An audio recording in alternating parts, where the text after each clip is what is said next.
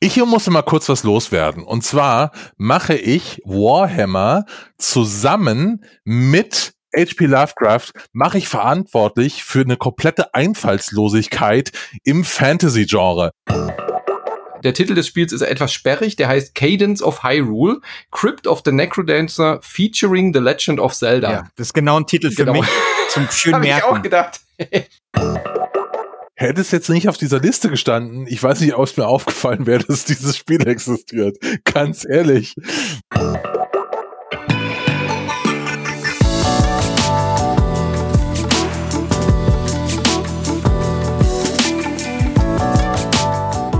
Herzlich willkommen, liebe Hörer von Last Game Standing und Insert Moin zu unserem neuen Format Wer hat den Gürtel? Beziehungsweise so neu ist es ja gar nicht mehr. Es gibt jetzt schon den vierten Monat in Folge. Jeden Monat versuchen wir rauszufinden, welches Spiel eigentlich das beste Spiel des Monats war. Und wir, das sind in dem Fall Christian Schiffer. Ja, der hier ist und gleich äh, kritisieren möchte, dass das nicht die Regeln sind. Ja, egal, das kannst du ja gleich machen und Manu. So, jetzt äh, äh, erklär mir mal die, äh, die Regeln, Christian, hier. Also wir suchen nicht äh, das beste Spiel des Monats, sondern wir sprechen über einige Spiele, die erschienen sind diesen Monat. Und eines dieser Spiele kann dann den Titelverteidiger aus dem letzten Monat schlagen. Also es ist ein bisschen wie beim Boxer Boxen nur nicht ganz so kompliziert. Beim Boxen gibt's ja vier große äh, äh, Boxverbände. Hier ist es quasi nur einer, nämlich der LGS-Insert 9 Verband. Und äh, wie beim Boxen ist es so, dass man ja immer, dass es ja immer jemanden gibt, der diesen Titel hält, ja. Und dann kommen Herausforderer und dann gewinnt der Titelverteidiger entweder oder er verliert. Und so wandert dann quasi dieser Gürtel. Und so ist das ja auch. Genau, genau. Und das ist Mit dem Endeffekt, Beispiel. Mit ja. dem Endeffekt, dass wir das Spiel des Monats suchen. So, das ist nein, nein, nein, weil es kann ja, nein, nein, es kann, nein, nein, nein, überhaupt nicht, weil zum Beispiel ist ja Slay the Spire, äh, was ja, äh, ist ja von schon vor drei Monaten erschienen, hielt aber zwei Monate ja. den Gürtel. Ja. ja, weil es besser war als das Spiel des Monats. Egal. Ähm, ja, gut, es ist die metaphorische Übertragung dessen, äh, was ich meine. Es war ein interessanter Monat. Wie hat euch die Abstimmung gefallen? Also Anno 1800 hat Slay the Spire geschlagen und zwar deutlich. Das erste Mal, ein historischer Moment. Das erste Mal in der Geschichte von Last Game Standing verliert der Titelverteidiger den Gürtel. Skandalös. Ja. Ne, ne, ich finde nicht skandalös. Also ich finde, dass sich Slay the Spire sehr gut geschlagen hat. Slay the Spire ist der, der längste Titelträger in der zugegebenermaßen noch sehr kurzen Geschichte von, ja. äh, von Wer hat den Gürtel. Immerhin zweifacher äh, Gürtelträger und Slay the Spire hat sich, finde ich, ziemlich gut geschlagen. Also wenn wir noch mal auf die Abstimmung schauen, Slay the Spire hat immerhin wohlgemerkt als schon ein bisschen gealterter Gürtelträger, immerhin hier noch mal einen guten Fight abgeliefert und insgesamt äh, Moment. Dritter geworden. Dritter, ja. 18 Prozent der Stimmen auf sich. Aber auch nur ganz knapp nicht Zweiter geworden gegen ja. Outer Wilds. Genau, Outer Wilds. Das war ja mein Favorit. Genau. Also ich hatte ja dafür plädiert, dass Outer Wilds gewinnen Ich glaube, wir alle, oder? Einer der besten Spiele des Monats waren. Aber mein, äh, mein, mein mein, äh, meine Einschätzung, meine realistische war dann schon, dass Anno sich wohl den Gürtel holen wird, weil wir in Deutschland sind und äh, die Deutschen lieben Anno. Das war ja, das muss aber auch mal sagen. schon gesagt und ich habe recht behalten. Also äh, also äh, Outer Wilds ist ein to tolles Spiel und dann im, im, Forum haben sich natürlich ein paar be beklagt. Ich verstehe das ja auch. Ich liebe Outer Wilds sehr, aber Anno ist halt auch schon ist schon ein gutes Spiel. Ist ja. schon ein gutes Anno. Es ist, äh, ist ein total, es ist ein Platz, mit dem ich total leben kann. Also es ist jetzt nicht, als ob irgendwie jetzt Hoffenheim Meister geworden ist, nee, sondern nee, es ist schon, nee. es ist schon okay. Der erste Fußballvergleich. Ich dachte schon, drei Minuten, 46 Sekunden und noch keiner hat einen Fußballvergleich gebracht. Meine und, und man muss auch sagen, also gegen Anno 1800 darf man auch verlieren. Ja. ja. Ja. Also, und ich finde, Slay the Spire hat jetzt auch seine Zeit gehabt. Das ist so ein bisschen wie Werder Bremen in den späten 90ern. Und irgendwann ist dann aber auch mal wieder gut. Also in meiner Indie-Bubble würde ich ja immer sagen, Outer Wilds ist ganz klarer Spiel des Jahres Kandidat. Aber wenn wir hier unter ja. uns sind, ähm, dann muss man schon zugeben, ich hatte deutlich Und mehr man Spaß muss auch sagen, Anno wie viele 1800, Leute haben es wirklich gespielt, ja. Also das Ja. ist natürlich, ich glaube, Anno hat natürlich einfach eine viel größere Basis, hat da einfach ein paar Vorteile und ich muss sagen, trotzdem Outer Wilds, Slay the Spire, ich meine, das sind schon Achtungsergebnisse gegen ein Anno. Und sehr schön finde Mhm. ich auch, wenn wir ein bisschen runterschauen, also Conan Unconquered, 0%. und irgend so ein Typ von den 68 Teilnehmern, die wir jetzt in dieser Abstimmung hatten, irgendeiner hat äh, Rage 2 äh, für Rage 2 ist gestimmt mit super. einem Prozent. Super, ist großartig. Aber 0% für Conan Unconquered finde ich schon richtig geil. Ja, äh, war aber auch, also ich man muss auch sagen, wer soll, wer soll dafür stimmen? Also Rage 2 kann ich mir irgendwie noch vorstellen. Äh, Ja. da, da sitzt irgendjemand vor seiner Konsole in so, in, hat so eine Tüte Fips vor sich liegen, ja, und hat einen harten Tag gehabt und dann, dann spielst du halt mal Rage 2 und es ist irgendwie das geilste Erlebnis, was er in den letzten drei Wochen hatte. Das kann ich irgendwie so nachvollziehen, da kann man auch mal eine Stimme raushauen für Rage 2. Aber Conan Unconquered, ich weiß nicht. Weißt du? Es bekommt ja indirekt nochmal eine kleine Chance. Das stimmt. Äh, Das ist ein Vorbild, oder? Genau, das ist Deswegen Vorbild, richtige, ja. richtige Vorbild. Genau. Und was man da auch noch sagen muss, das Slay the Spire, äh, das haben wir jetzt so null angekündigt, auch null abgesprochen, aber es Mhm. gibt ja noch am Ende des Jahres den Gürtel of the Year, den GOTY, äh, und da kann the Spire ja nochmal antreten, weil da treten alle Titelverteidiger des Jahres gegeneinander an und da wird es Genau. ausgefeitet. Ah, genau, alle Gürtelträger, die es gab. Genau. Genau. Um den Meister aller Klassen. Genau, so der richtige, der richtige Championship Belt wird dann verteilt. Also Slay the Spire Genau. gegen Anno und dann passiert nichts mehr. Anno wird es wahrscheinlich bis zum Jahresende tragen. Nein, Quatsch. Ja, wir, mal, also wir haben heute schon, also ich muss sagen, ähm, also es ist jetzt nicht so ein Monat, wo ich sage, okay, da ist jetzt das Spiel dabei, das Anno stürzen kann, aber wer weiß. Ja? Mhm. Also es kann auch mal äh, vielleicht jemanden, dem großen Favoriten, noch mal ein Bein stellen und auch ein Anno wird alt werden. und ich ja? glaube Auch tatsächlich, ein Anno wird sich irgendwann nur noch so ein bisschen in den, Sch- äh, durch den Ring schleppen und wird dann äh, von einem jungen, agilen Herausforderer äh, dann irgendwann geschlagen. ja. Ja, vielleicht ja schon Warhammer Cha- Chaos Bane. Vielleicht fangen wir einfach direkt mal an. Äh, ich glaube, das ist das Spiel, was äh, niemand von uns gespielt hat. Ähm, Oh Gott, wir können nicht wieder so anfangen. Da, da flippen. Aber Warhammer Chaos Bane, ich habe diesen Titel gelesen, habe gedacht, boah, was für ein generischer Drecksname. Dann habe ich gesehen Warhammer. Ich weiß, es gibt sehr viele Warhammer-Fans, aber es gibt so dermaßen viele Warhammer-Spiele. Ich habe keinen Bezug zu dieser Lizenz und deswegen ähm, hat mich das auch nicht gereizt. Selbst als ich gelesen habe, es ist ein Diablo-Klon, habe ich mal kurz aufgehört und habe dann gedacht, naja, vielleicht schaue ich mal rein, aber habe tatsächlich nicht, äh, habe es nicht geschafft, bin nicht dazu gekommen. ich hier musste mal kurz was loswerden. Und zwar mache ich Warhammer zusammen mit das, da reden wir später auch noch drüber, ähm, HP Lovecraft mache ich verantwortlich für eine komplette Einfallslosigkeit im Fantasy-Genre. Also es ist immer dieselbe Scheiße. Das sehen wir später auch bei äh, They Are Billions. Die haben jetzt eine Kampagne und dieser Typ sieht halt original aus wie so ein Dude aus Warhammer. Der hat dann auch so eine Fake ähm, mittelalterliche Gasmaske mit so Schläuchen drum und so der Imperator da. Und ich finde das alles so lame. Das sind du, klar Warhammer ist im Aber das ist doch nicht, das ist doch, das ist doch gar nicht Fantasy. War? Warhammer, äh, es gibt ja zwei Warhammer. Es gibt ja Warhammer und es gibt Warhammer 40k. Ja. Das, äh, 40k ist ja das Science-Fiction-Kram. Aber beides ist natürlich Fantasy. Ja. Das eine halt, Ja, ja. einmal haben sie halt Ja. noch Raumanzüge an. Ja.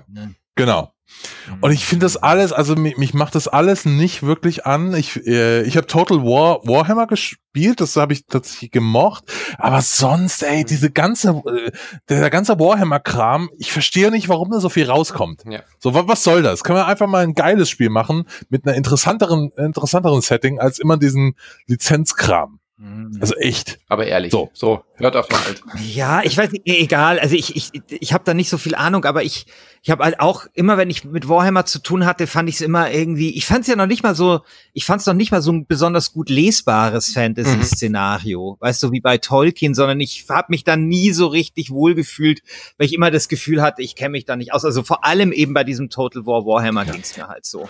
Tom, Tom Hatfield von PC Gamer gibt 58 von 100 und sagt, äh, mediocre and repetitive, there are far better options for action RPGs out there. Ja. Also mittelmäßig und Ja, äh, sorry, repetitiv, das- das- äh, next. Ge ge geht in der Ja, ersten Runde auf Knie. Der nächste Technische Karo. 0%-Kandidat, würde ich sagen, Ja. in, beim Voting.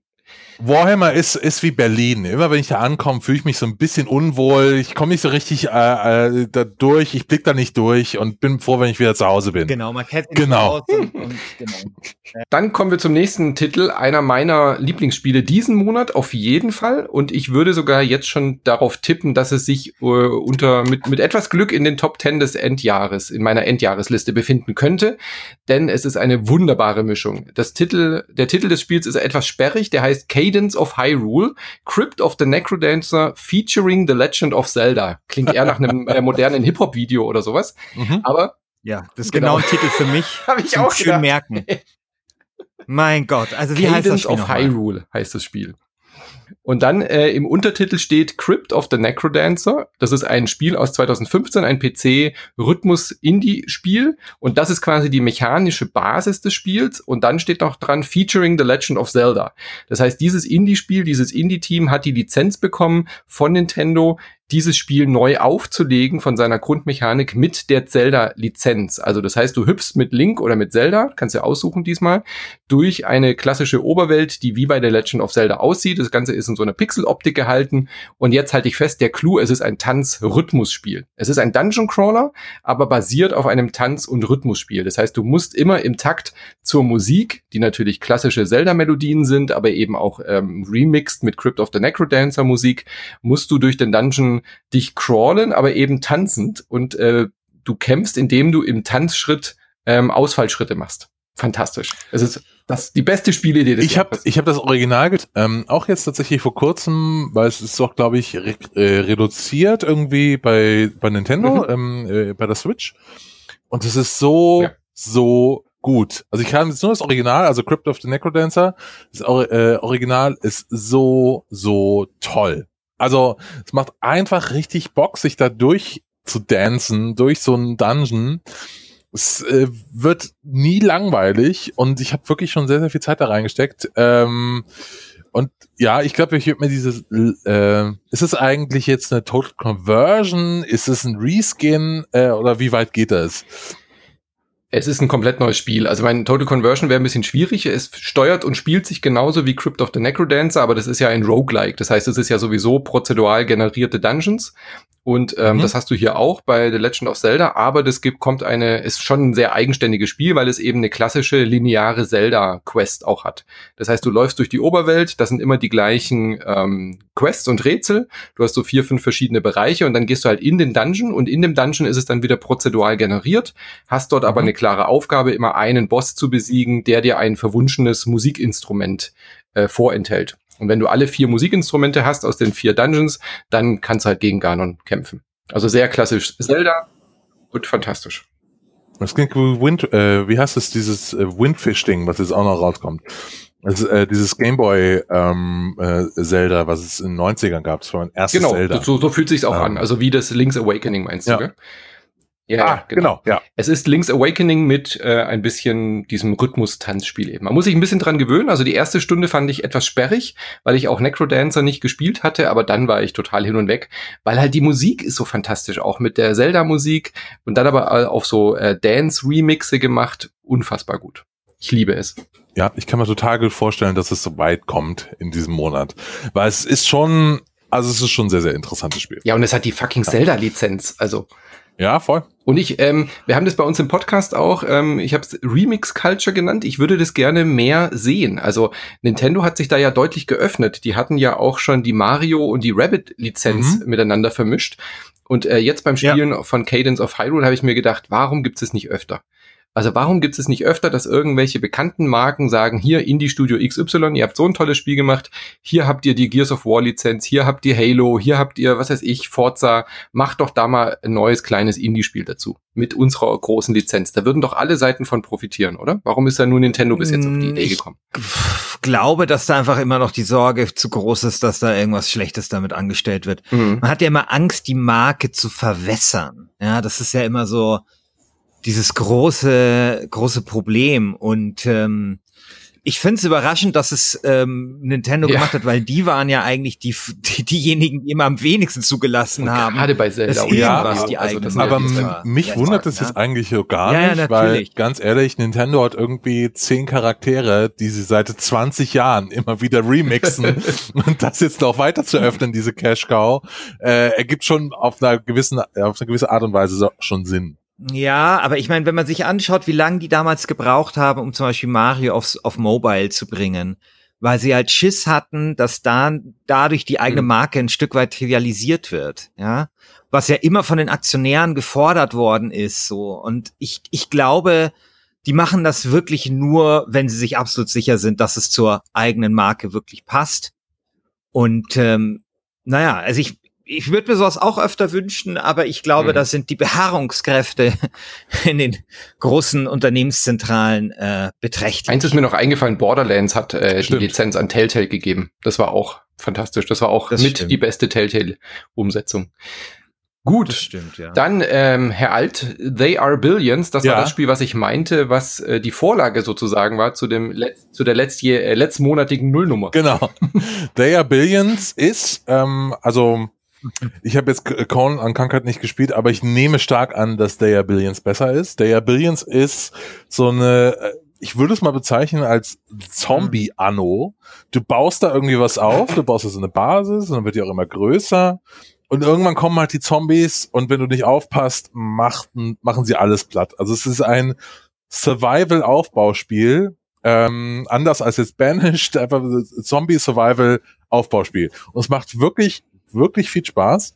Ich habe das letztes Jahr schon gespielt, als es äh, bei Early Access draußen war, da war es auch mal so ein kurzer kleiner Hype und da habe ich da mal so ein paar Tage mit verbracht und fand es total cool. Es ist dann immer immer dasselbe irgendwie, wenn ich so ein Ding bei Early Access mir irgendwie anschaue, dann schaust du dir ein paar Tage an und denk mir ja, ah ja, cool, denkst du nochmal drüber nach, wenn es dann wirklich rauskommt und legst es nochmal zur Seite. Ja, ja, so. furchtbar. Da macht man es ja, nie wieder. Aber ich habe es jetzt heute gemacht. Ähm, ich habe jetzt tatsächlich irgendwie heute noch mal fünf Stunden reingesteckt und ich muss leider sagen, viel besser ist es nicht geworden. Also, also es ist ein bisschen enttäuschend. Das Problem ist, dieses Spiel hat eine so eine so total klare, einfach zu verstehende Idee, ist aber dann doch ähm, zu kompliziert und auch sehr, sehr schwer, dass es nicht wirklich Spaß macht. Also ich habe jetzt nur mal so der, von den Anfangsmissionen der Kampagne, die, äh, die jetzt auch neu ist, die ist jetzt, äh, die gab es äh, eben früher nicht.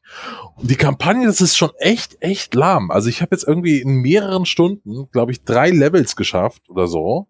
Und wenn du da, nehmen wir jetzt mal so eine Kampagne von so einem StarCraft 2 oder von einem Warcraft 3, dann mhm. bist du halt da mal so in 20, 25 Minuten durch. Die wissen einfach, wie man sowas pacen muss. Und da tüftelst du drei Stunden daran, wie du jetzt deine Einwohnerzahl auf 500 steig steigern kannst. Und es geht einfach nicht voran. Und das Blöde ist, jeder einzelne dumme Schritt kann deine Basis äh, kaputt machen, weil es ist auch das Geile an diesem Spielprinzip. Du äh, musst deine Basis vergrößern, immer mehr Leute dazu holen. Ähm, das Problem ist ja, dass diese Leute für die Gegenseite, also die Zombies, ja auch nur Ressourcen sind. Und wenn du nicht aufpasst und nicht andauernd alles mit irgendwelchen Holzpaneelen und Brettern ver äh, verrammelst, dann kommen halt die fucking Zombies, gehen in dein Haus rein, das dauert dann zwei Sekunden und dann kommt, geht ein Zombie rein und vier kommen eben raus oder fünf. Und wenn, du, wenn du das, mhm. da nicht aufpasst, ist eine ganze Stadt plötzlich innerhalb von zwei Minuten unrettbar verloren, weil dann sind alle plötzlich Zombies und du musst von neuem anfangen. du kannst auch nicht speichern. Es gibt kein Speichersystem, das du irgendwie zwischenspeichern kannst und kannst dann irgendwie Quicksave und schnell mal nochmal laden. Nein, du musst dann nochmal von vorne anfangen und so. Und das ist halt schon okay schon, schon krass. Also ich finde da, ähm, ich glaube, wenn man es ein bisschen einfacher gemacht hätte, ein bisschen zugänglicher, weil das war mal auch meine Hoffnung nach dem Early Access. Das war damals sehr, sehr roh und ungepolished, hat aber schon so eine kleine Magie ausgestrahlt. Und sie haben es jetzt irgendwie nicht geschafft, diesen unpolierten, ungeschliffenen Rohdiamanten, den sie da von einem Jahr hatten, so weit aufzuhübschen, mhm. dass es, dass ich jetzt sagen würde, das ist ein Anwärter für m, bestes Echtzeit-Strategiespiel oder Aufbauspiel des Jahres. Also da hatte ich äh, mit Anno 1800, obwohl die Piraten-KI saudumm ist äh, und so weiter, Mhm. echt viel, viel mehr Spaß tatsächlich. Aber was halt so was halt so cool aussieht bei They Are Billions, dass man eben diese Echtzeit gemischt hat mit so Tower Defense Elementen, oder? Also es geht ja schon dann es läuft ja im Endeffekt immer auf diesen Kampf hinaus, wenn dann die Millionen oder Billionen von äh, Zombies da auf dich zurennen. Das ist ja schon das Unique. daran, Genau, oder? genau, aber wenn du halt nicht, äh, aber du tastest dich ja so ganz, ganz leicht davor. Das ist so, du machst richtige Trippelschritte äh, andauernd und kannst nicht mal so sagen, jetzt, ähm, ich, ich stürme jetzt einfach mal wohin. Das muss alles fein säuberlich geplant sein. Und A, bin ich natürlich auch nicht der Spielertyp für, aber ich würde auch da bezweifeln, dass es irgendwie ähm, ein Großteil der Leute da draußen Spaß hat, alles genau zu planen. Wenn du nur einen Dominostein falsch aufgestellt hast, ist alles im Arsch. Und das ist halt schon, das vergibt halt nichts das Spiel. Das ist ein bisschen schade. Ja, ja. frustrierend, ja. Aber du hast, äh, was ich nochmal aufgreifen wollte, das war zur Kickstarter, äh, Quatsch, zur äh, Early Access Start war das voll der Hype. Ja. Und ganz viele YouTuber und so auch, auch gestreamt. Und jetzt ist es am 18.06. rausgekommen und wir hätten selber hier auch gerade voll vergessen. Also ich habe jetzt heute nochmal eben durchgeguckt, die Release-Listen. Und dann äh, hat es ja irgendwie nirgends mehr groß Erwähnung gefunden, dass es jetzt die Version 1.0 raus ist.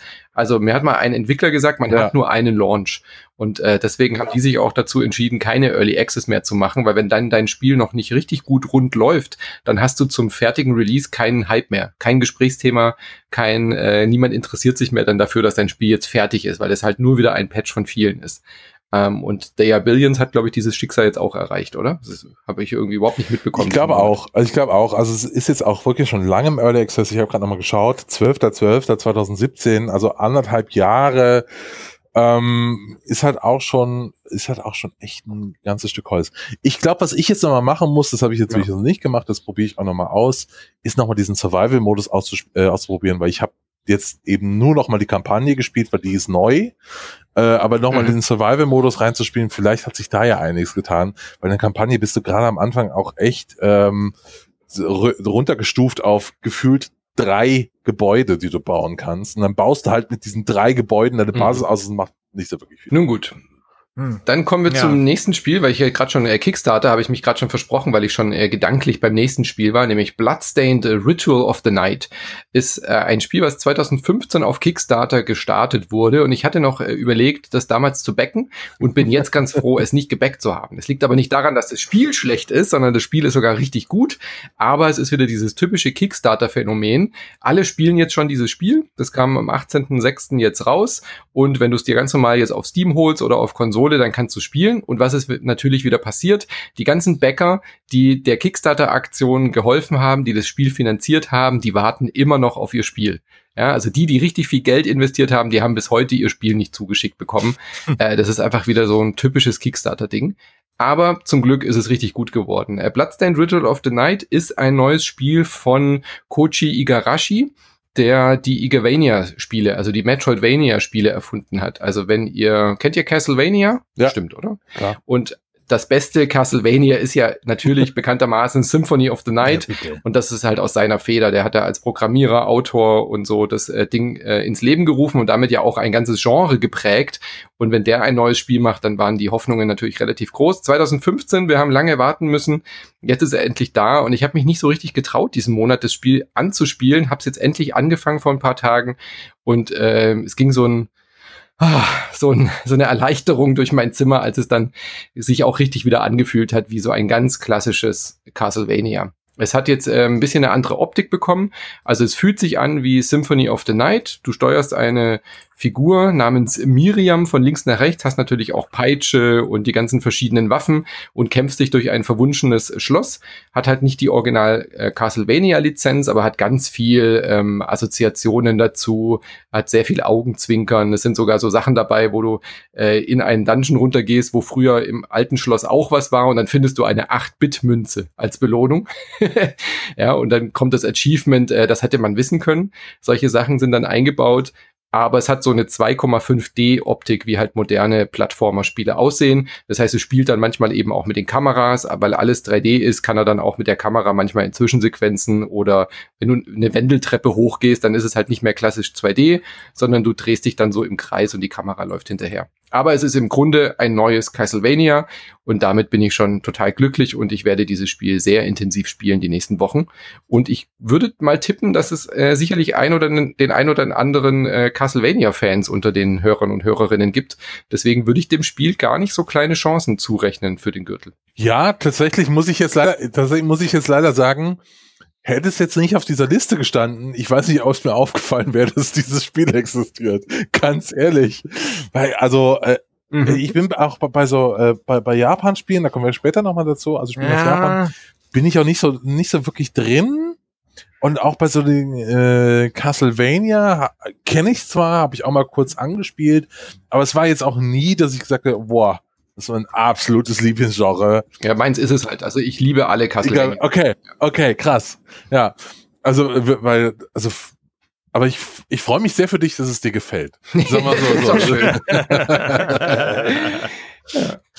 Also mir geht's da, da wie Christian. Ich habe es da schon auf dem Schirm gehabt, weil ich immer so ein bisschen durchgehe, was erscheint so. Und das war zum Beispiel überall bei den Listen der wichtigsten Indie-Titel dabei, ja, ja. die äh, erscheinen im, im Juni.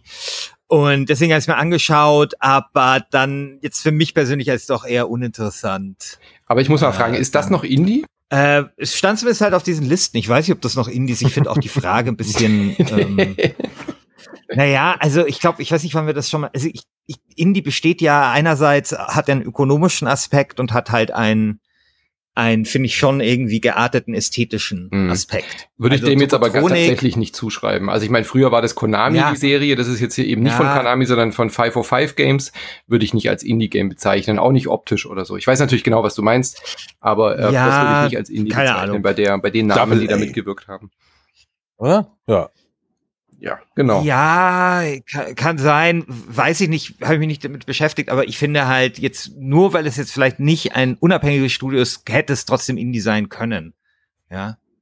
Und ich finde jetzt so, ich weiß nicht, der Grafikstil, naja, ich meine, besonders. Der ist, der hat mich auch total abgeschreckt, der Grafikstil. Unkonventionell ist er jetzt nicht. Nee, das, unkonventionell ist er nicht. Er ist halt so, so ein blöder, langweiliger Anime-Style. Also das, diese Spiele spiele ich auch tatsächlich eher wegen dem Gameplay und nicht wegen dem Look. Äh, der Look hat mich eher abgeturnt. Ich mag diese klassischen 2D-Pixel-Plattformer-Grafik äh, dann doch eher lieber. Aber in Bewegung sieht es tatsächlich besser aus, als man auf den ersten Blick in Screenshots vermutet.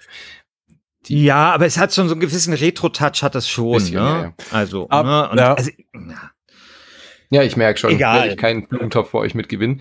Ähm, kurzer Hinweis noch, die, die Switch-Version, da sollte man erst die Finger von lassen. Also die, die Konsolenversionen laufen ganz gut, PC natürlich auch, aber Switch hat äh, Performance-Probleme momentan noch. Also wenn euch das interessiert, dann äh, lieber erstmal die Ich freue mich so sehr, wenn endlich mal Nintendo so. eine abgedatete Switch rausbringt. Das kann doch nicht sein. Also ohne Mist, das, äh, das mhm. Ding ist echt lahm manchmal, wenn sie optimiert ist. Naja. Ja, gerade jetzt, gerade jetzt, wo sie halt sogar so Sachen wie Witcher 3 für die ja, Switch ja, total. umsetzen. Äh, das Ding ist ja ein voller Erfolg. Also bitte ballert jetzt irgendwie einen, einen stärkeren Grafikchip rein. Das kann ja nicht sein. Da soll ja auch was kommen. Also Nvidia hat ja einen auch in der Pipeline. Ähm, ich glaube, der Tegra X1 oder so. Äh, egal. Äh, anderes Thema, aber das, soll, das sollen die endlich mal auf die Kette kriegen. Ich will mir auch irgendwie ja. mal das Ding updaten. Apropos Switch. So, perfekte genau. Überleitung. Ich habe, also nur kurz, was ich heute gemacht habe. Heute gestern. ich bin nach, von München nach Mainz gefahren auf eine Hochzeit und habe auf dem Weg nur My Friend is Petro gespielt. Und heute bin ich zurückgefahren von dieser Hochzeit und habe auf dem Rückweg auch nur My Friend is Petro gespielt. Und folgendes ist passiert. Gestern, als ich in Mainz angekommen bin, also ungefähr zur Hälfte des Spiels, ich glaube, man braucht so acht Stunden mhm. maximal, ne? Ungefähr, ja. Ungefähr zur Hälfte des Spiels habe ich mir so gedacht, das ist das beste Spiel, was ich jemals gespielt habe. Also, das ist das beste Spiel aller Zeiten. Und heute komme ich zurück nach der zweiten Hälfte, denke mir so, ah ja, war ganz okay. Ja, ja genau. Das ist, also das Ding ist nämlich, mein Name ist Petro. Äh, erstmal so, was es, was es überhaupt ist. Mein Name ist Petro. Ist ungefähr wie Tony Hawks Pro Skater mit Waffen. So ungefähr. Also man rennt rum als äh, irrer Massenmörder, äh, Killer bringt, an, äh, bringt super viele Gangster um in absurd akrobatischen ähm, äh, mit äh, ab absurd akrobatischen Manövern, mit mhm. einer Knarre, mit zwei Knarren, mal wirft man eine Granate, mal kann man ein Skateboard Leuten an den Kopf werfen und so. Und wenn und da ist auch die ganz große Magie dieses Spiels dann drin. Das ist schon das zweite Mal, dass ich heute das Wort Magie sage. Das ist die ganz große Magie drin, weil wenn man es schafft, so einen Run zu machen, man rennt in so einen Korridor rein, es ist ein 2D-Spiel, sieht ein bisschen aus wie Duke Nukem Manhattan Project, falls das noch jemand kennt. Oh ja, ja, ja, ja. stimmt. Ja. Auch vom, vom Style her, was total gaga ist, das Spiel. Ähm, man rennt da in so einen Gang Geiler rein, da sind fünf Gegner ja. drin. Du kannst die Zeit verlangsamen, wie bei Max Payne, und dann geht's halt los. Dann ballerst du den da oben mit der einen Waffe ab, unten äh, entlädst du dein Magazin äh, deiner Uzi in den anderen, springst in die Luft, weichst den Kugeln der anderen aus, alles in Zeitlupe und es sieht fantastisch aus. Es macht wirklich viel Spaß. Und es ist ganz, ganz großer Spaß, einfach diese Moves auszuführen. Und man hat dann so ein richtiges Oldboy-Feeling. Kennt ihr Oldboy, den Film? Ja, ja, super. Südkorea, genau. südkoreanischer Klassiker. Äh, und wenn, wenn praktisch Oldboy, äh, es gibt so. Du spielst auf die Szene mit dem Ja, Hammer ja, genau, an. genau. Es gibt so eine Szene, da ist praktisch. Also wer den Film nicht gesehen hat, äh, anschauen. Ist, äh, ja. Ist, da darf man, glaube ich, sogar das abgedroschene Wort Kultfilm. oh. ja, ist schwer. Also in Oldboy. So ein Film, den ich mir auf VHS schön angeschaut habe. In Oldboy gibt's eine Szene, da rennt der äh, Protagonist einen Gang lang und da sind irgendwie nur 20 Gegner und er hat einen Hammer und verdritt, dann geht die, fährt die Kamera so raus und es sieht dann wirklich wie so ein Sidescroller aus und er verdrischt die Leute mit diesem Hammer bis zum geht nicht mehr. Und genauso fühlt, und es ist wahnsinnig gut inszeniert und genauso fühlt sich mein Name ist Petro an, zumindest in der ersten Hälfte. Und jetzt kommt, komme ich zur großen Enttäuschung, weil das, äh, statt bei diesem total äh, totalen Pfund zu bleiben und einfach diese Gewaltorgien fantastisch zu inszenieren, wird's hinten raus so ein bisschen so ein ah, Plattformer-Rätselspiel, die versuchen dann noch neue mhm. Mechaniken mhm. einzubauen und das oh funktioniert Gott. nicht so wirklich. Und das, du denkst dir nur, hey, ich will wieder ballern, ich will nicht auf irgendwelche Plattformen ja. steigen, wo ich dann runterspringen muss im richtigen Moment. Nein, lass, gib mir einfach eine Knarre und ich renn alle Leute um. Alles cool. Aber boah, das ist echt anstrengend.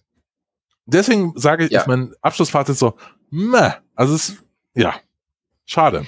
Ich bin da komplett bei dir. Die ersten, die ersten paar Level sind fantastisch und hinten kommen dann wieder ein paar, die auch diese äh, Atmosphäre haben und zwischendurch diese eher zähen, langweiligen Plattformer-Passagen. Das haben wir auch gestern bei uns in der Folge, äh, also My Friend Petro habe ich gestern mit Florian Zandt von äh, Lost Levels besprochen. Er fand die total gut, diese Abschnitte, weil er gesagt hat, dadurch ähm, hat das Spiel so immer ein gutes Pacing, weil die, er hatte das Gefühl, wenn das nur das Geballer ist, dann wird schnell langweilig. Und dadurch, dass man immer diese Schalterrätsel machen muss, hat es ja dann eben auch immer wieder ein paar langsamere Erkundungsphasen. Aber ich war da überhaupt nicht seiner Meinung. Ich bin da komplett bei dir. Ähm, ich will dieses Spiel spielen, weil ich in Eleganz durch den Raum fliegen will und dabei irgendwie Leuten Kugeln in die Köpfe schießen will. Und das hat ja so geile Sachen auch wie Bratpfanne hochklicken ja, genau. und dann schießt du gegen die Bratpfanne und die Kugel ballern dann ab. es ist fantastisch. Ja. Und allein dieses Skateboard den Leuten in die Fresse ja. zu hauen, ist so toll. Und äh, das Ganze ja. basiert auf so einer Ragdoll-Mechanik. Und durch diese Ragdoll-Mechanik, durch diese Physik in dem Spiel, steuern sich diese Plattformsequenzen auch richtig bescheuert. Also ich finde, diese Schalterrätsel machen auch ähm, nur ganz, ganz selten mal irgendwie so richtig Spaß, weil man immer so ein bisschen mit der Steuerung kämpft. Also ich finde es auch schade. Es, es macht das Spiel nicht komplett Grütze, aber ich finde, von einem sehr, sehr guten Spiel wird es zu einem guten Spiel äh, dadurch ein bisschen das, ja, aber es, es, hat dem Erfolg keinen Abbruch nee, getan. Nee. Ne? Also irgendwie verkauft es verkauft sich etwa wie geschnittene Semmeln. Wie, wie warme geschnittene Semmeln verkauft sich das? Es ist auch spielenswert. Äh, total. Also ich finde, es ist schon okay. Ja. Sie haben schon eine Viertel, Viertelmillion oder sowas haben die schon verkauft. Ja, das, das ähm, Ding ist nur. Dieser, dieser Hersteller. Äh, das Ding ist nur, ja? also ich glaube, wenn so ein Spiel noch eher weiß, was es ist, dann wird's mhm. noch besser. Ne? Also wenn er einfach sagen würde, mhm. wir sind das Spiel mit den toll inszenierten Gewaltorgien und nicht, wir sind das Spiel mit den toll inszenierten Gewaltorgien und weil uns nichts Besseres eingefallen ist, haben wir noch irgendwelche Schalterrätsel eingebaut und so. Weil so ist ja, es gerade ja. so ein bisschen. Und dann, mein Gott, wenn es dann irgendwie ja. zu kurz ist, dann haus halt nur für ein für 7,99 Euro raus und mach's einfach kürzer. So, es hätte, oder mach es irgendwie noch einen Highscore-Modus in richtigen kompetitiven rein oder so. Es hätte ja auch gereicht. Das große Vorbild ist halt immer noch Hotline Miami. Das hat auch diesen Gewaltgrad und diese Challenge, die ja hm. hier auch existiert, aber hat dann die, die, das Pacing durch die Story eben hingekriegt, ja, dass man eben auch diese absurde Geschichte hat. Und My Friend Petro ersetzt halt die Geschichte durch diese Schalterrätsel, die immerhin, das muss man denen zugute halten, sie wiederholen sich nicht. Also jedes Rätsel kommt eigentlich dann auch nur ein oder zweimal vor und es wird dann nicht so totgeritten oder ausgeleiert. Aber ähm, My Friend Petro hat ja schon so einen absurden Knall. Also du hast dann auch so halluzinogene Level, wo du irgendwie durch, de, durch das Gehirn des, äh, der, der, der Banane fliegst, die Petro heißt.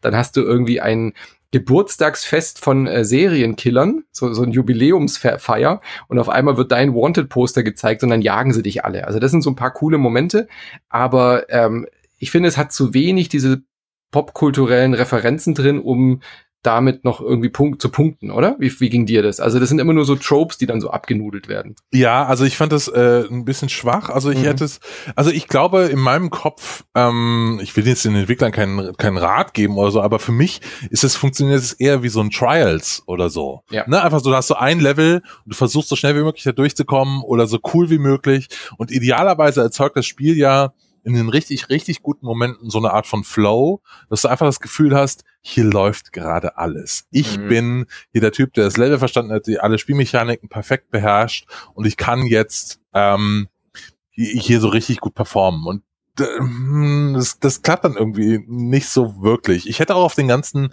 Überbau tatsächlich mehr oder weniger verzichten können, weil so cool ist er jetzt nicht. Ja. ja. Nun gut. Dann Aber trotzdem eine Empfehlung. Wenn es irgendwie ja, ja, Sale ist, trotzdem spielen, äh, ja. äh, check das aus. Nur ein bisschen ja. die Erwartungshaltung zurückschrauben. Die Trailer waren, haben mehr versprochen, als es dann tatsächlich ja. ist. Ja. Crash Team Racing Nitro Fueled. Äh, habt ihr eine PlayStation besessen oder habt ihr auf der PlayStation äh, diesen Mario Mario äh, Kart Klon gespielt? Nein.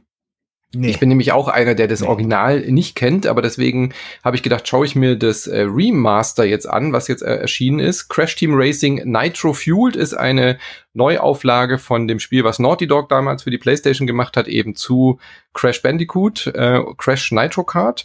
Und es ist damals für die PlayStation erschienen. Ich hatte nie eine eigene PlayStation. Jetzt ist es für alle möglichen Plattformen rausgekommen. Switch, PlayStation 4 und Xbox One. Und hat die gleichen Originalstrecken, hat halt ein bisschen äh, hübschere Grafik. Also es hat äh, deutlich hübschere Grafik. Es sieht aus wie ein aktuelles Kart Racing Spiel aussieht und es steuert sich auch wie ein aktuelles Kart Racing Spiel aussieht. Es hat halt die klassischen Crash Bandicoot Charaktere, aber insgesamt nee, lässt mich irgendwie so ein bisschen enttäuscht zurück. Also Streckendesign ist ganz cool. Ähm, für Leute, die das damals mochten, die werden da, glaube ich, voll drin aufgehen. Aber ich habe die ganze Zeit beim Spielen gedacht, warum spiele ich das und nicht Mario Kart 8? Ich habe es irgendwie nicht so richtig verstanden. Also das äh, kommt nicht an die Qualität ran von einem Mario Kart oder an einem Sonic Racing Transformed, wo man irgendwie auch diese coolen Strecken hat mit den verschiedenen Transform äh, Karts. Es ist halt einfach ein klassisches Kart Racing und glaube ich eher für die Leute, die diesen Nostalgiefaktor haben und dieses Sliden, ich kam überhaupt nicht damit klar. Also das ist so eine komische Slide-Mechanik, die sie Hauptsache mal anders gemacht haben, damit es sich eben nicht wie ein Mario Kart-Klon anfühlt. Sorry, ich bin da überhaupt ja. nicht mit warm geworden. Für mich sind diese ganzen Racing-Spiele ein bisschen so wie, ähm, wie, wie, wie Cola-Verschnitte, was? Also in meinem mhm. Kopf gibt's halt so eine Coca-Cola und die ich weiß genau, wie sie zu schmecken hat und das ist für mich Mario Kart. Und dann gibt's halt noch so ganz viele andere. Es gibt noch die Pepsi, das ist vielleicht jetzt hier Crash Team Racing und dann gibt's noch irgendwie, äh, hat Sony nicht mehr auch ein eigenes Smash Brothers Racing äh, mäßiges Ding rausgebracht vor ein paar Jahren? Nee, nee, nee, sie haben, sie haben, sie haben, wie hieß noch mal das, das Jump'n'Run von Sony, das äh, mit dem äh, Little Big Planet. Ja, es ja. gab so ein Little Big Planet äh, Ja, das ist, äh, das ist Afrikola dann. Ne, also ja, war, war, ja, aber das, das Komische ist die, also ich zum Beispiel Little Big Planet Funracer habe ich zum Beispiel damals gespielt und es gab noch mal so einen anderen Funracer, der sich, der, der sich dann nur so 100.000 Mal verkauft oder keine Ahnung, wie der hieß. Und das Komische ist, es, es scheint erstaunlich schwer zu sein, ähm, ähm, Super Mario Kart mhm. vernünftig zu kopieren. Also, was mich wirklich überrascht, ich meine, wie lange gibt's schon irgendwie Super Mario Kart? 25 Jahre, 20, I don't know, seit Super Nintendo halt. Und es kann doch nicht wahr sein. Also, ich meine, es ist doch, also ich meine, es erscheint mir irgendwie nicht so, also der, der Markt erscheint mir relativ groß dafür, dass es offensichtlich nicht gelingt, einen vernünftigen Konkurrenten. Ja, bis auf Sonic Team, Transform, also Sonic Racing Transformed hat's geschafft. Das ja, ist die Fritz Cola, würde ich sagen. Okay, von mir aus, aber auch an mir vorbeigegangen, ehrlich gesagt, ja. Also, das ja, ist echt absolut. erstaunlich. Und das liegt nicht nur an der Marktmacht von Nintendo. Das ist, finde ich, ist schon spürbar. Ja, dafür, dafür gibt's da noch hundert andere, weiß nicht, äh, irgendwelche äh, seriösen ja. Fahrsimulatoren. Also ich meine, wie, wie, wie viel allein Rallye-Simulatoren gibt's, ja? Also keine Ahnung. Das Wunderbar, dann ja. gehen wir über zum nächsten Titel. Judgment äh, hat der Micha bei uns Boah. übernommen. Äh, haben wir auch eine große, ü, große, große Folge dazu. Ist ein Spin-off der Yakuza-Serie. Deswegen hat Micha das äh, besprochen bei uns und der hat sich das auch direkt äh, gekrallt. Er war auch in Japan beim Preview-Event. Er steckt da voll drin. Und ihm zu urteilen, mhm. ist es ein fantastisches Spiel. Ich wollte gerade sagen, so viel kann ich sagen. Ja. An, anderen zu urteilen ja auch. Ne? Ich wollte gerade also sagen, wenn es ja, ja. wirklich Spiel gibt, wo ich sehr, sehr traurig, traurig bin, dass ich es nicht gespielt habe für die heutige Folge, dann ist es das. Das muss ich mir unbedingt mhm. noch ansehen. Das sieht total ja. cool aus. Beste, bestes Detektivspiel aller Zeiten habe ich schon gelesen. Oh. Ja. Ich ja, habe auch mega ja, Bock drauf. Ja. Ich habe die Zeit noch nicht gefunden. Ich habe es installiert und habe das Intro kurz mal gespielt. Es sieht fantastisch aus. Du hast eine so eine Open World in einem Stadtteil in Japan und äh, anders als bei den Yakuza-Serien, da, da weiß ich aber nicht, ich würde ja gern mal da reinschauen, aber ich weiß überhaupt nicht, wo ich da anfangen soll, weil es da so viele Teile gibt. Und Judgment spielt halt eben in der gleichen Stadt, hat die gleiche Engine, die gleiche Mechanik und die gleichen coolen Dinge wie die Yakuza-Serie, aber öffnet halt eine neue Storyline. Also du spielst jetzt eben nicht mehr einen Ex-Yakuza-Member, sondern einen geschassten Anwalt, der so einen äh, Serienkiller verteidigt hat und ihn freigesprochen hat. Und dann äh, mordet er aber gleich wieder und dann verliert er eben halt quasi seine Lizenz und dann geht's los. Und dadurch ist er ein bisschen freier. Das heißt, du kannst durch die Straßen von Tokio laufen, als Anwalt diesen Fall lösen und trotzdem den Leuten auf die Nase hauen. ist doch super, also, oder? Also was muss man mehr ne, über also ich? Was ich ja nicht verstehe an der äh, gesamten Computerspielindustrie ist, dass es, es gibt viel zu viel viel zu wenig Spiele mit Anwälten. Weil Anwälte ist so das beste Genre. Ich liebe alle Anwaltsserien, ich liebe Anwaltsbücher, ich liebe Anwaltsfilme. Also ich schaue, liebe Courtroom-Dramas, weil es ist immer cool. so gibt's immer so einen Fall, den man lösen muss. Und immer, irgendjemand ist schuld und irgendjemand bekommt dann Recht zugesprochen und so. Aber es gibt total wenig Computerspiele, die irgendwas mit diesem Genre machen, das einfach im Film und in der Serie so unfassbar populär ist. Also er muss einfach nur mal aufzählen, wie viel Anwaltsserien und Anwaltsfiction es da draußen gibt. Aber jetzt so ja. in, in, im Spiel ist es wahrscheinlich Leuten immer zu lahm, da jetzt äh, auf Spurensuche zu gehen. Aber das ist das, was ich spielen will. Also Judgment werde ich mir auf jeden Fall noch äh, äh, holen. Und ähm, wenn ich diese Woche Zeit dafür finde, fange ich diese Woche schon an. Also unbedingt. Vielleicht kommt ja demnächst ein Warhammer-Anwaltsspiel. Ja. Eben für dich. ja, Warhammer, The Defender's das, Case. Das finde ich so. tatsächlich interessant. Das würde ich spielen. So, also. Ja, vielleicht ja so ein Anwaltsspiel als Funracer auch das Geil. erste, was die erste wirklich ernstzunehmende ja. Herausforderung für Mario Kart. In dubio pro Racing heißt er dann. also Judgment könnte ich auch, äh, ich weiß nicht, ob es zu nischig ist, aber hätte vielleicht auch Chancen. Die, die es gespielt haben, die loben es ja sehr. Also sicherlich einer der ähm, besten Spiele diesen Monat auf jeden Fall, wenn man so auf die Wertungen mal guckt. Nach der Folge schaue ich mir das an. Ähm, Christian, du hast das Sinking City gespielt. Gibt's da Anwälte? Ähm, bisher noch nicht, nee. bisher noch nicht. Ähm, ja, das Sinking City äh, ist ein Spiel, das auf der auf äh, einer Kurzgesch oder auf, auf der Welt äh, von H.P. Lovecraft basiert, äh, dem großen ähm, Faschisten. Ja, nee. dem, dem, genau, ja, den großen Faschisten und, und ähm, Pionier der, der Horrorliteratur. ja, und, und äh, wie, wieder, also sein, sein Horror, wer das sich da ein bisschen mit beschäftigt hat, der ist ja auch immer so ein bisschen so Angst vor dem Fremden, was da verhandelt wird, von dem Unbekannten. Und ähm, deswegen äh, äh macht man sich immer so ein bisschen so einen Kopf, äh, wie geht man denn mit so jemanden um? Ja, ist so ein bisschen wie, keine Ahnung, ähm, äh, wie heißt noch mal der Sänger von The Smiths? Morrissey. Oh Gott, echt. Morrissey, ja, es ist so ein bisschen so, darf man über Morrissey noch sprechen? So, also ein bisschen, wie geht man, oder Michael Jackson, ja. Mhm. Ähm, und in der Regel Aber um das, das kurz reinzugehen, aber Sie, Sie haben gleich direkt am Anfang da einen Hinweis, oder? Die Entwickler. Genau. Also normalerweise lösen ja. das viele Spiele so, indem sie einfach nicht darauf eingehen. Also es gab ja von, schon vor ein paar Monaten dieses Call of Cthulhu, ähm, das, mhm. das glaube ich überhaupt nicht thematisiert. Ich habe es jetzt nicht wahnsinnig lang gespielt, aber ich habe da nichts gefunden. Hier gibt's gleich am Anfang Hinweis, wo dir gesagt wird, hey, pass auf, hier in dem Spiel geht's rassistisch zu. Das machen wir aber quasi, äh, also das ist nicht unsere Haltung, sondern das ist quasi aus dieser, aus diesem Lore heraus. Und dann ist es ganz interessant. Ähm, dieses Spiel tut quasi diesen Rassismus so ein bisschen umdeuten. Also es gibt zum Beispiel so ein Fisch, also es gibt so, wenn man da ankommt, äh, der erste, von dem man einen Fall bekommt, dass der ist so ein Halbaffe. Und ähm, das sind aber die, die voll viel Geld haben. Und dann gibt's so fischähnliche Leute. Und äh, die sind quasi so, die hasst jeder. Das sind so die Zugewanderten, die Ausgegrenzten.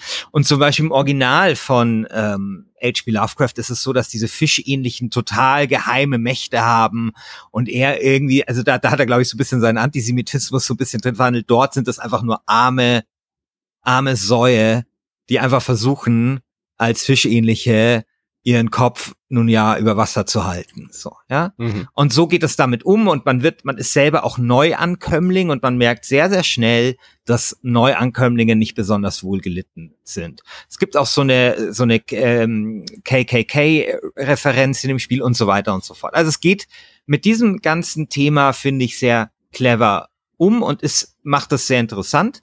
Deswegen haben das viele Leute absolut in den Himmel gelobt und dieses Spiel hat unglaublich polarisiert und vor allem deswegen polarisiert, weil es so ein bisschen darauf ankommt, auf was man, was einem wichtig ist an einem Spiel und worauf mhm. man achtet. Und so kann man das erklären, dass quasi ein und dasselbe Spiel teilweise 50er Wertungen bekommt und auf der anderen Seite dann aber 85er und große Elogen.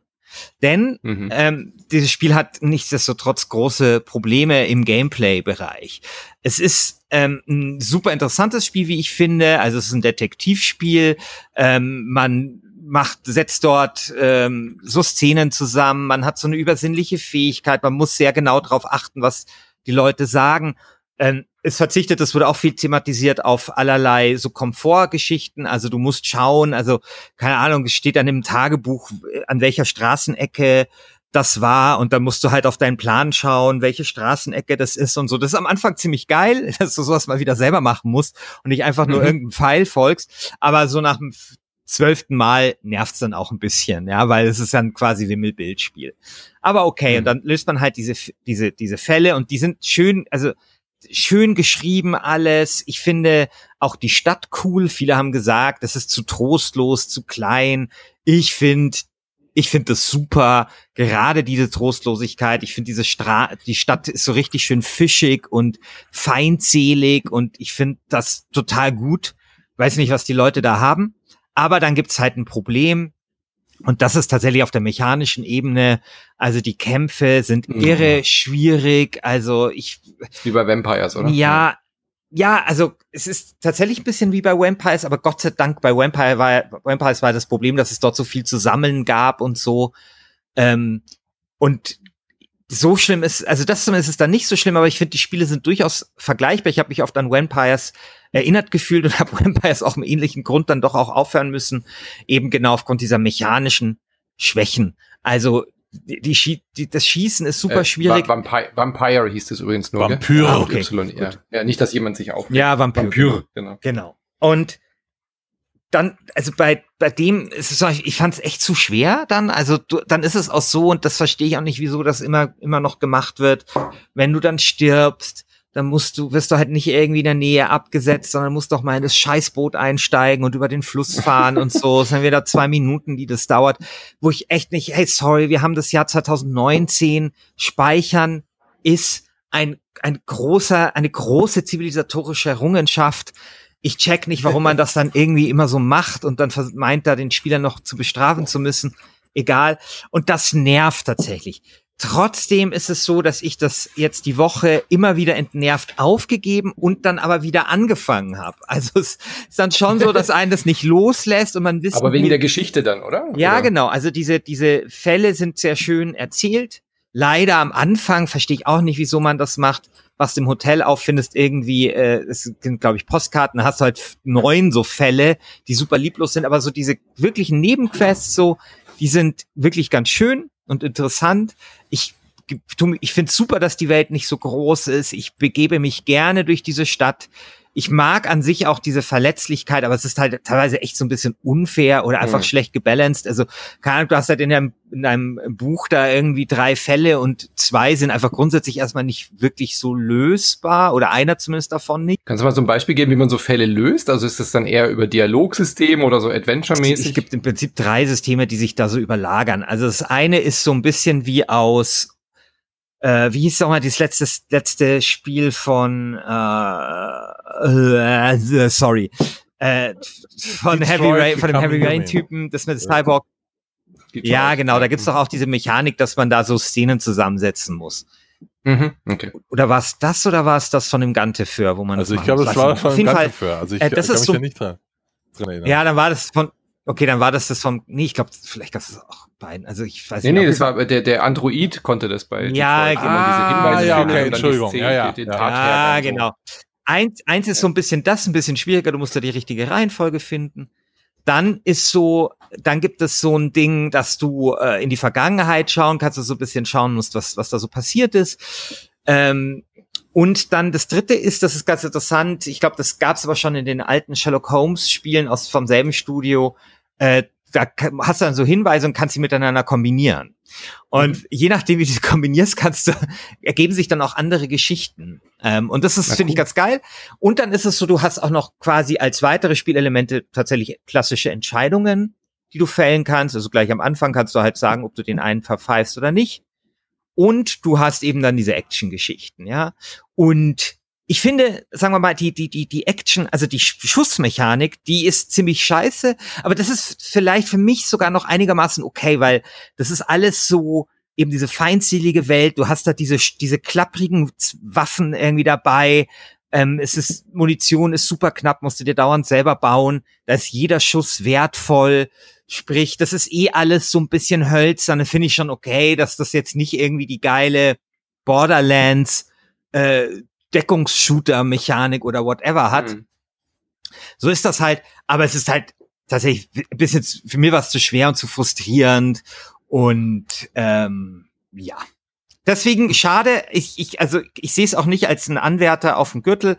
Ich habe ja bei mir, ich habe ja so einen kleinen Instagram-Ding, Schiffers Spielebude, wer dem folgen will, wo ich wo ich äh, besprochen habe.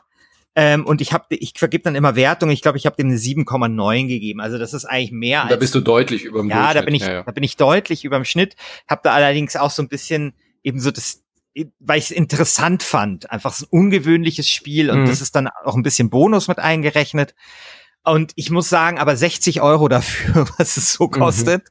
das, also no way, no fucking way. Also wer das spielen will, der soll auf einen Sale warten, soll ich das schön für 19,95 Euro irgendwann rauslassen im halben Jahr. Und dann ist irgendwie auch gut. Ja, ja ich glaube, bei den Wertungen wird es auch schnell im Preis sinken. Der genau. mich erwartet auch schon gespannt. Ja, das ist auch wirklich, weil es wirkt auch nicht wie ein Triple-A-Spiel. Also es wirkt eigentlich nee, wie nee. so ein, wie so ein Double-A-Spiel, eigentlich so ein klassisches. Da gehört es irgendwie auch hin, dafür wäre es dann auch in Ordnung wieso das jetzt, also ich meine, das wird auch vermarktet mit der für 70 Euro mhm. Super Edition, als wäre das jetzt irgendwie, keine Ahnung, das, das, das, das nächste Uncharted oder, oder Fallout oder so. Nee, nee. Ja, man will halt die Cthulhu-Fans irgendwie abholen oder die Lovecraft-Fans, denke ich, damit, ja. Ja, aber so viele gibt's da halt auch nicht. Also ich finde, mhm. das Lovecraft-Universum ist immer noch so ein Spezialistending. Also es ist jetzt nicht gerade Herr der Ringe. Also klar nee, gibt's, eben, hat das viele Anhänger so in, was weiß ich, bei den Kulturwissenschaftlern oder so. Aber es ist doch nicht so, dass wenn jetzt der nächste äh, H.P. Lovecraft-Film käme, es gibt ja noch nicht mal einen, dass dann, äh, dass das dann automatisch ein Blockbuster wäre.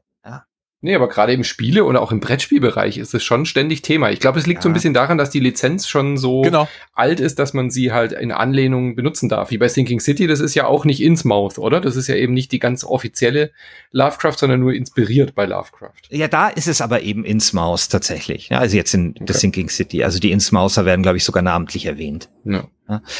Also ja, aber ist ein bisschen schade ist es. Ich, es wurde, glaube ich, einmal verschoben um drei Monate. Es sollte früher erscheinen. Man merkt, dass die das, dieses kleine Studio, was sonst halt diese Sherlock Holmes Adventures gemacht haben, da vielleicht ein bisschen mit der Aufgabe überfordert war und es vielleicht gut gewesen wäre, dann noch mal ein halbes Jahr, dann drei, äh, drei Monate mhm. noch mal ins Land gehen zu lassen.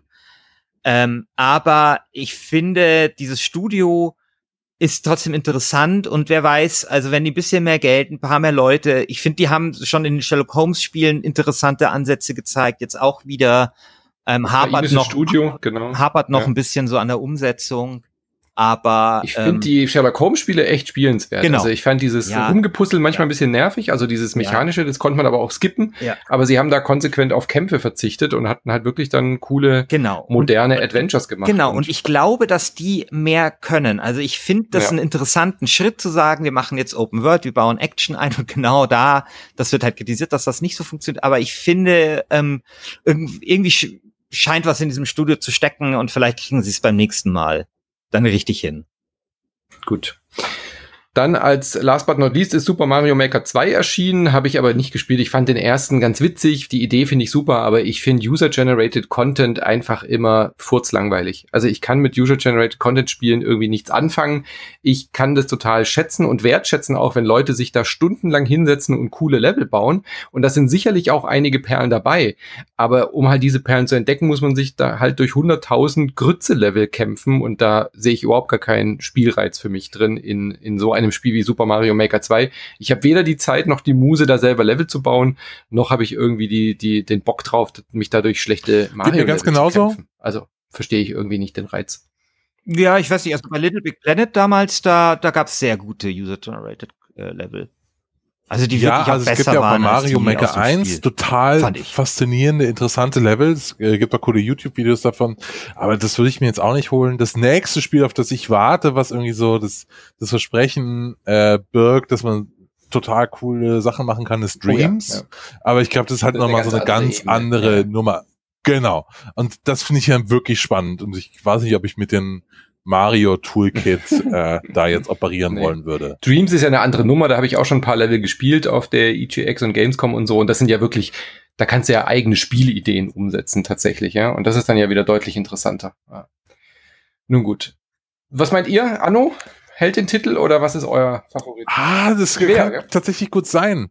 Aber äh, ja, ich glaube, Zelda mhm hat tatsächlich gute Chancen und Pedro und Judgment. Ja. Also ich, über Ju und natürlich Bloodstained. Das darf man auch nicht unterschätzen. Mhm. Es ist 20 gute Kritiken bekommen. Ja, ja, trotzdem. Also Anno ist schon echt ein Dickschiff. ja.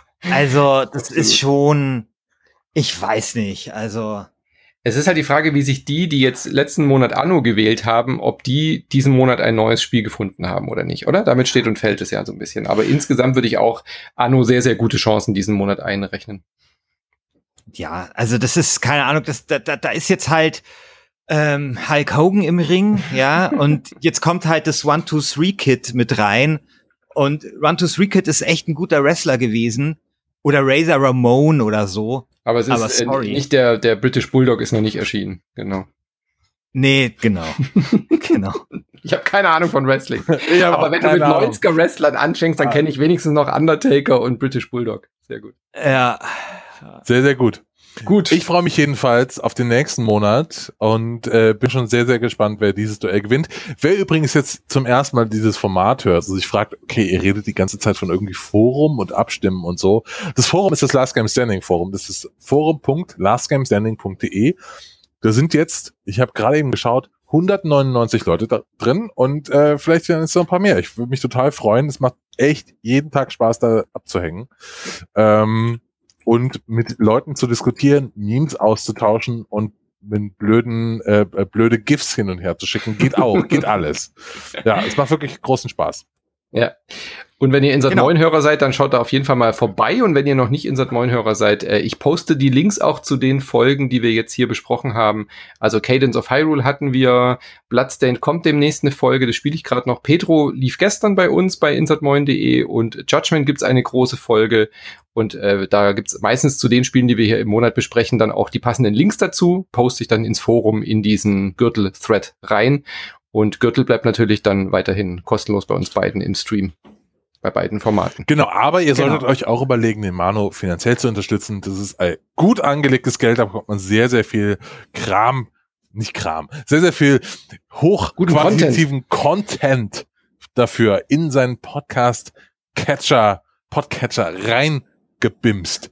Kriegt man Gebeamt, den. Ja. gebimst. Ja. So. Genau.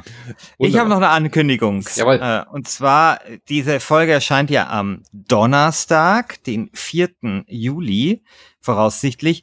Und am 4. Juli, falls ihr Münchner seid, äh, findet auch eine Veranstaltung at- statt, nämlich das, äh, das Quartett der Spielekultur. Da reden vier Leute über Computerspiele. Das ist irgendwie im Rahmen vom Filmfest München. Und einer von diesen vier Leuten werde ich sein. Also, es ist irgendwie von 15.30 Uhr bis 17 Uhr im Gasteig. Also, wenn ihr dabei sein wollt, geht dorthin. Cool. Wer ist Äh, noch 17 dabei? Uhr ist es, 17 Uhr ist es vorbei. Das ist ja dann auch schon eine Zeit, wo man dann auch Bier trinken darf. also, den Wer sind die. Mitquartett? Wer sind Hm? denn die Mitquartierer? ja, das ist der Markus Richter, also der große alte Mann der Ah. deutschen äh, Podcast-Szene. Die Petra Schmitz von der Mhm. GameStar. Mhm. und die Melek Balgün, äh, die diese, ich glaube, Arte Computerspielsendung äh, moderiert, deren Namen ich leider jetzt gerade vergessen habe. Ah, Wie so cool. viele Namen. Cool. Ja, nee, Petra und äh, Christian, Quatsch, du ja sowieso, äh, und äh, Markus waren ja hier auch öfter schon zu Gast. Tolle Menschen. Genau. Dann sehr viel Spaß dort. Äh, Wäre ich in München, würde ich sofort kommen. Gibt es da ein Thema oder wie wird es geregelt bei Thema, ja, Quartier- Thema, Quartett? Thema ist Zukunft. Mhm. Äh, irgendwie sowas, Zukunft von Spiele, Spiele in der Zukunft, irgendwie so. Das heißt, es werden vier Spiele sein mit Science-Fiction-Bezug und ähm, ich glaube, das soll so ein bisschen sein das literarische Quartett, sprich, jeder hat, bringt was mit Mhm. und äh, macht vielleicht die anderen so ein bisschen nieder. Und das werde ich probieren. Sehr gut. Äh, ich ich bringe Outer Wilds mit. Ah, sehr schön. Ich bringe Outer Wilds mit, ja. Dann viel Genau. Spaß dort. Äh, viel Spaß, wenn ihr dort hingeht. Und dann hören wir uns nächsten Monat wieder. Und stimmt fleißig ab. Es ist eure Entscheidung, welches Spiel den Gürtel gewinnt oder ob Anno den Titel verteidigen kann. Und dann hören wir uns in rund drei, vier Wochen wieder. Hierbei, wer ist der, wer hat den Gürtel bei Insert Moin und bei Last Game Standing. Bis dann.